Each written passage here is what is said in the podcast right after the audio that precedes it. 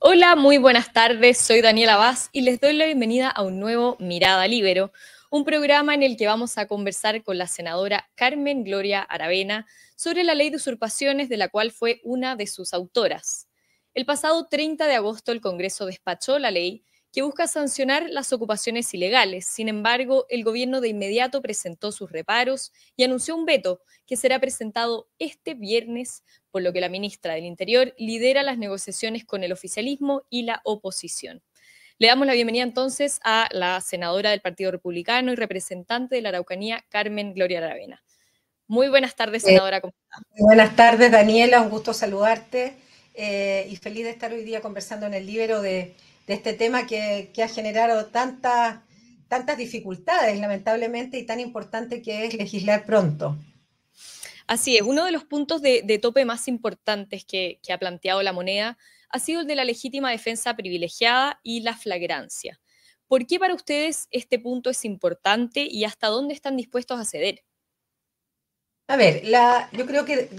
voy a partir por la fragancia, que es muy importante, el, tipificar este delito como un delito permanente, como el secuestro, porque de una u otra manera lo que ocurre hoy día, que dado que los tribunales de justicia han planteado que esta solo dura 12 horas, eh, esto es un ir y venir permanente de carabineros con todo el déficit que tenemos hoy día de policía a nivel nacional, pero principalmente en, el, en la Araucanía, y lamentablemente no está exento, Daniela, de dificultades porque eh, normalmente los predios en la Araucanía se toman con niños, con mujeres, eh, y la situación es muy compleja para el actuar de carabineros. O sea, ningún protocolo em, eh, les, permite a ellos, evidentemente, actuar con violencia y es muy difícil porque a ellos sí los atacan. Entonces, esto es un círculo en donde tú conversas con propietarios que los han desalojado 12 veces a, los usurpadores y, esto es, un, es de nunca acabar. Entonces, es muy importante porque además los tribunales de justicia eh, requieren, y así fue estipulado en el trámite del proyecto, que el Ministerio Público, y eso está en la historia de la ley, pidió que eh, la Fiscalía pidió eh, que esto fuera, digamos, una fragancia permanente y que de alguna manera quedara estipulado en la ley. Lo mismo en reunión con carabineros que tuvimos, sostuvimos reunión con Carabineros de Chile, con los generales, los generales que están a cargo del área legislativa, en torno a cuál es la figura que le permite a Carabineros de Chile hacer un desalojo más impecable, más ordenado y más efectivo, que finalmente es lo que la gente espera. Así que por todos lados es muy importante. Respecto de la fragancia, de la legítima defensa privilegiada, yo quiero contarte, Daniela, que este proyecto se, se presentó hace tres años, se presentaron dos proyectos, un proyecto de Felipe Cas, que lo que él planteaba eh, era la fragancia, efectivamente, pero él no tenía eh, incorporado penas de cárcel para ninguna de las dos eh, tipos de, usurpación, ni la violenta ni la no violenta. Para, yo, antes de él, no mucho tiempo antes, hace un mes más o menos, había presentado un proyecto de ley que incluye los dos tipos de delito, violento y no violento, y los dos con penas de cárcel, entendiendo que en el, en el estudio que habíamos hecho, prácticamente ni un país de América Latina, ni siquiera comparándonos con países desarrollados, existe esta pena con, eh, con digamos, multa. Eso ya es obsoleto. 149 años eh, que, que existe la ley, era tiempo de cambiarla porque lo que ha generado es una situación vinculada al crimen organizado en la zona central muy grave. Entonces, viene este, este proceso de desarrollo, digamos, del proyecto en la Cámara y también en el Senado, partimos por el Senado, y en, el proceso de tramitación aparece una indicación vinculada a la legítima defensa privilegiada, que en mi opinión, como autora del proyecto, eh, en, los temas más duros que tienen que ver con las penas de cárcel, que a mí particularmente me interesan mucho que se queden establecidas y que no se eliminen, eh, era algo que en, la legítima defensa ha existido siempre. Eh, la privilegiada, evidentemente, hoy día está para las fuerzas de orden y público en, las últimas leyes que hemos hecho de ley Retamal Naín. Pero aparece así y de alguna manera se aprueba en las comisiones de esa manera. Entonces llega a las salas tanto de la Cámara y como también del Senado con esta indicación que había sido aprobada por ambas comisiones, de las cuales yo particularmente no formo parte, y en ninguna de las dos causas digamos, en la, única, en la única de las dos tramitaciones nunca hubo algún senador, y me incluyo, que hubiera pedido una votación separada para eliminar la legítima defensa privilegiada y en ambas salas eh, fue aprobada por mayoría este proyecto y principalmente en el Senado que tuvo muy, una alta votación. Entonces, de una u otra manera, mi preocupación eh, es que el gobierno no solo, eh, cuando, cuando tramitó este proyecto en el Senado, yo voy a referirme a mi, a mi, a mi, a mi trabajo, yo estuve presente cuando se votó este proyecto, me tocó incluso votar algunas cosas con, con ellos en reemplazo de otro senador, y el gobierno estaba muy molesto. La, la ministra Toa principalmente no estaba conforme con la redacción, pero tampoco llegaron con propuestas que estuvieran vinculadas a la negociación de meses que habíamos tenido con la moneda para poder llegar a un acuerdo. Entonces ellos llegan con una, una propuesta que era muy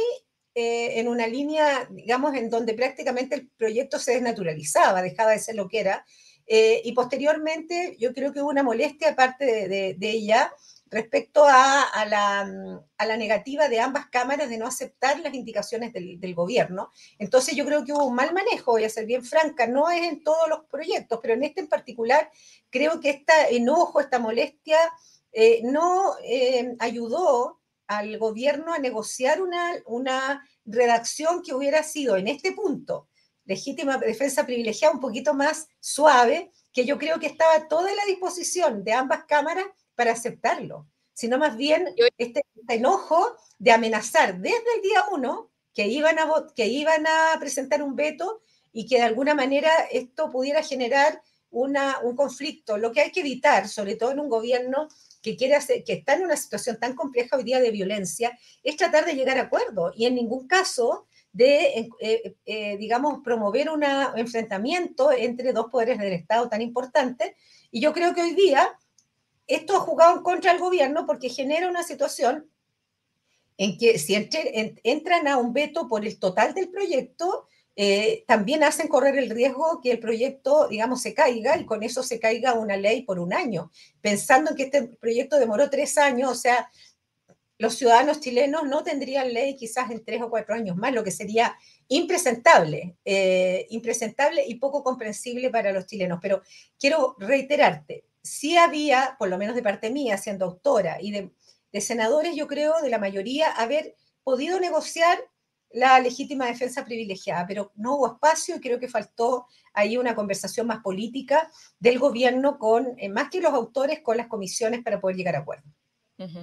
Varias orgánicas terroristas se han manifestado en contra de esta ley. Em, incluso han hecho atentados en rebeldía, dejando lienzos, eh, manifestándose en contra. Hoy día mismo la CAM llamó a tomar las armas si resulta necesario. Usted como senadora de la Araucanía, ¿cómo ve esta amenaza, em, esta amenaza que se hace en contra de una legislación ya despachada por el Congreso además?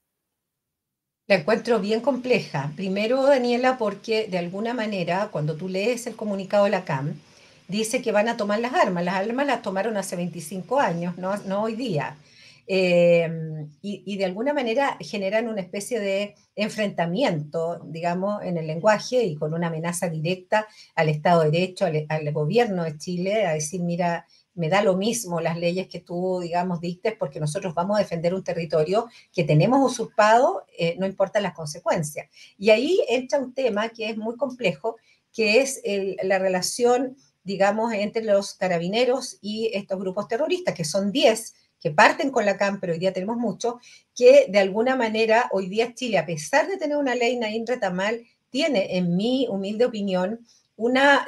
eh, una deficiencia que es el rol de los carabineros, que es de orden público, que es de protección, pero que frente a la actuación eh, la norma interna de ellos muchas veces no le permite actuar anticipadamente y lo que tenemos hoy día, ¿cierto?, es una muerte importante de carabineros. Y el otro día, y ustedes lo saben, como, como son un medio que está muy preocupado, además de, de nuestra macrozona sur, que hubo un enfrentamiento en Temucuicuy, a la entrada de Temucuicuy, con un importante contingente de carabineros por ocho horas, que estaban los militares ahí y que finalmente lo que hicieron los carabineros fue defenderse los militares no actuaron por orden, obviamente, de, sus de, las autoridades y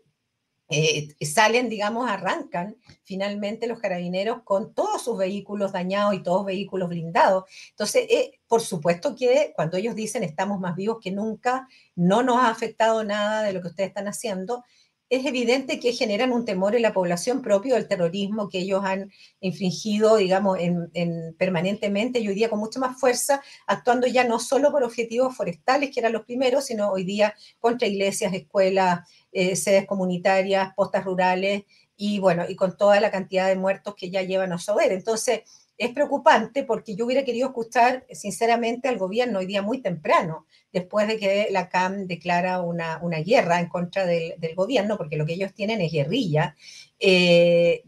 el gobierno tiene que actuar, tiene que responder, eh, y el silencio otorga, y eso no es bueno porque lo que hay que entender es que solo en la Araucanía vivimos un millón de personas, yo vivo entre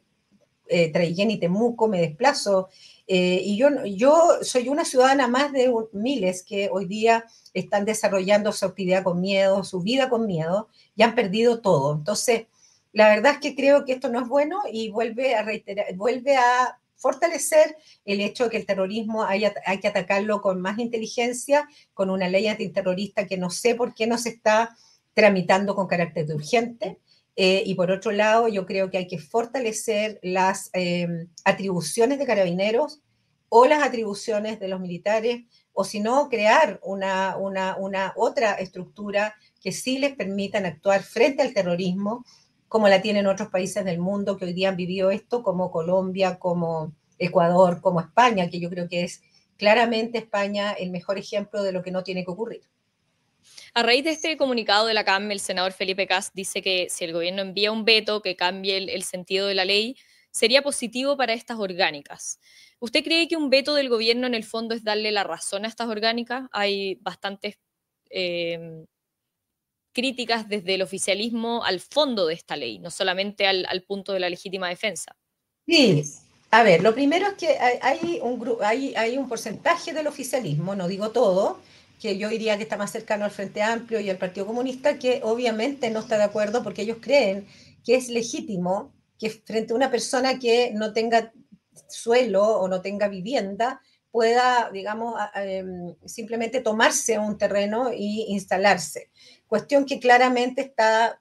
bajo la constitución vigente, fuera de norma, fuera de ley, fuera de, de toda eh, forma de actuar en un país desarrollado. Esto sería impresentable. Parte de lo que de las orgánicas. Pero claro, pero eso es lo que, lo que en el fondo hay detrás. O sea, cuando el gobierno tiene un espíritu doble, doble tiene una doble mirada, una de la, yo diría que de, la izquierda más democrática, vincular al Partido Socialista, el PPD, que han aprobado, han, apoyado este proyecto, eh, y otro grupo más extremo que considera que los medios violentos son válidos. Y ahí estamos, y donde la propiedad privada queda en una incerteza total. Entonces, ¿quién invierte en un país con incerteza en la propiedad privada? Nadie. Entonces, el país hoy día está además cruzando, una, un, yo diría que un tiempo muy difícil, en donde por un lado quiere eh, creer que todavía tiene el, prestigio que tuvo y ya no lo tiene. Chile es un país con este tipo de acciones en donde la coalición gobernante en parte apoya este tipo de cosas. Evidentemente es un país donde hoy día la situación está muy, muy inestable. Y por otro lado,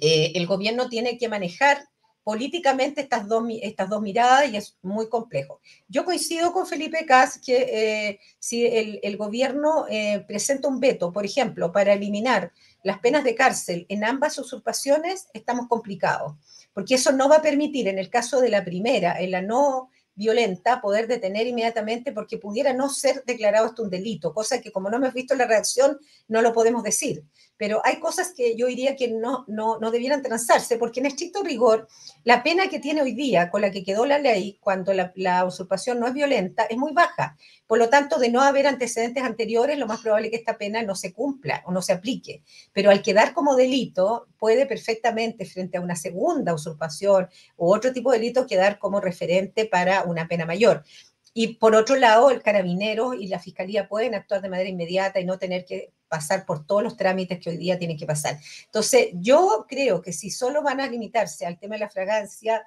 eh, o sea, perdón, a la mm, legítima, defensa. privilegiada, yo creo que el proyecto no va a desvirtuarse para nada. Eh, y va a tener el efecto que queremos, que es tener ley, una ley hoy día actualizada y que realmente sirva de algo y no que queden hoy día más de 220 mil hectáreas en mi región usurpadas, que es la amenaza que está haciendo la CAM hoy día, porque la CAM no es porque vaya a cuidar los arbolitos, ni, no, la CAM está robando, como otras orgánicas radicales, la madera que hay en esos campos. De lo contrario, ya no, no se lo hubieran tomado, si es el tema.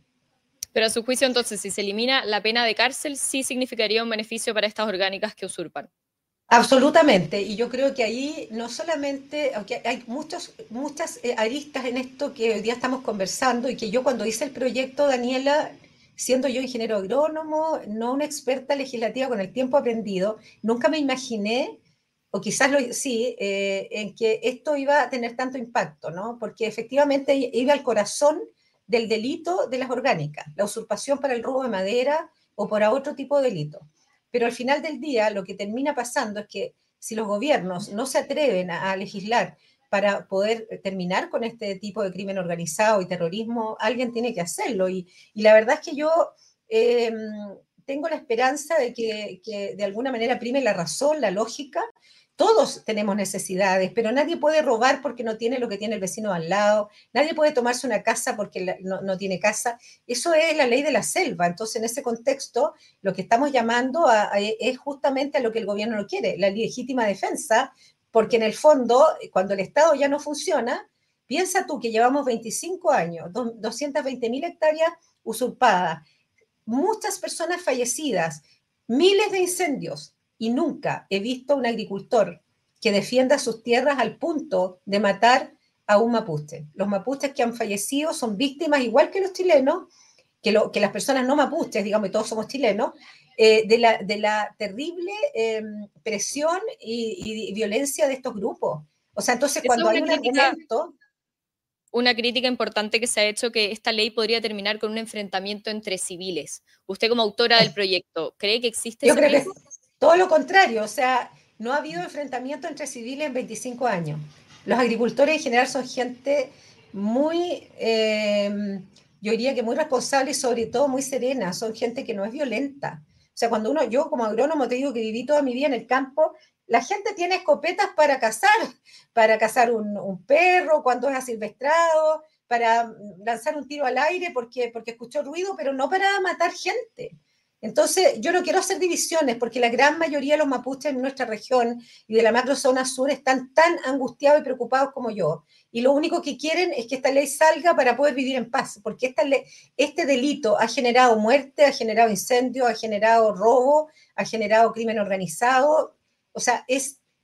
el origen de muchos de los males de, nuestra, de nuestra zona. Entonces, yo le pido al gobierno, digamos sinceramente, que sinceremos las cosas, que no le coloquemos tanta importancia a la legítima defensa privilegiada cuando lo que hay detrás para el gobierno es una presión tremenda de parte de los sectores más radicales que efectivamente están apoyando este tipo de delito tan grave para el país y que ha generado tanto dolor. Muertes, como te digo, incluso el señor Correa acá en, en lo mismo. Entonces, ¿hasta cuándo? Yo, yo creo que es momento de, de colocarle el nombre que tienen a las cosas, este es un delito grave por todas las consecuencias que hemos conversado, y un gobierno que realmente dice estar con la ley, y es la obligación que estén, eh, digamos, cumpliendo la constitución, cumpliendo el Estado de Derecho. Si no estamos pidiendo ningún favor.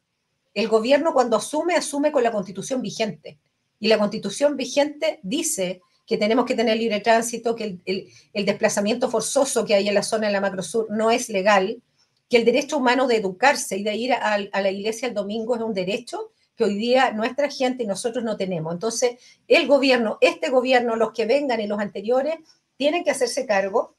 de hacer cumplir la ley. Y yo encuentro bien preocupante, y con esto, digamos, eh, que em, el gobierno dé señales de estar en contra de. Por eso es que me alegro que la SECPRE, a través de la subsecretaria, haya tenido la instrucción de reunirse con los senadores y diputados de ambos sectores para tratar, por el bien del país, porque para eso nos pagan, de buscar una redacción que permita un punto de encuentro y entregarle al país una ley que sirva y mucho más actualizada. Y ojo, Daniela, que no hay explicaciones para que esto ocurra, porque en estricto rigor pudo haberse promulgado la ley y al otro día haber presentado un proyecto de, mejora de este proyecto y haber eliminado o haber mejorado la redacción de la legítima defensa privilegiada si ese hubiera sido el objetivo. Aquí yo creo que hay señales que está dando el gobierno a un sector que yo que no comparto su línea programática, que es un sector que jamás ha estado eh, por la línea democrática y creen que por la fuerza pueden tomarse los terrenos, la vida y el Estado que hace cuatro años trataron de tomar también el gobierno a través de la violencia. Por último, senadora, nos quedan 15 segundos, pero no quiero dejar de preguntarle, ¿cree que puede llegar a acuerdo el oficialismo y la oposición en estos días? Porque ya la ministra anunció que el veto lo ingresará el viernes. Yo creo que sí, tengo esperanza. El Senado de la República eh, ha sido históricamente una instancia en donde se han podido llegar a acuerdos por el bien del país y yo espero que así sea por el bien de Chile. De lo contrario, estamos en una situación muy compleja, nos colocan en una situación muy compleja, pero yo espero que podamos eh, llegar a acuerdos y entregarle pronto una ley que permita el desalojo de muchas predios, muchas casas en Chile y que este, termine este dolor de, muchas personas que nunca volvieron a poder eh, utilizar sus su viviendas. Bien, bueno, senadora Carmen Gloria Aravena, muchísimas gracias por su tiempo en este. Gracias, Daniela, que tenga una buena semana. Chao, chao. Muchas gracias también a todos los que nos están viendo, especialmente a la Red Libero que permite que sigamos haciendo programas como estos. Nos vemos en cualquier momento con más Mirada Libero. Muchas gracias. El Libero, la realidad como no la habías visto. Haz que estos contenidos lleguen más lejos haciéndote miembro de la Red Libero.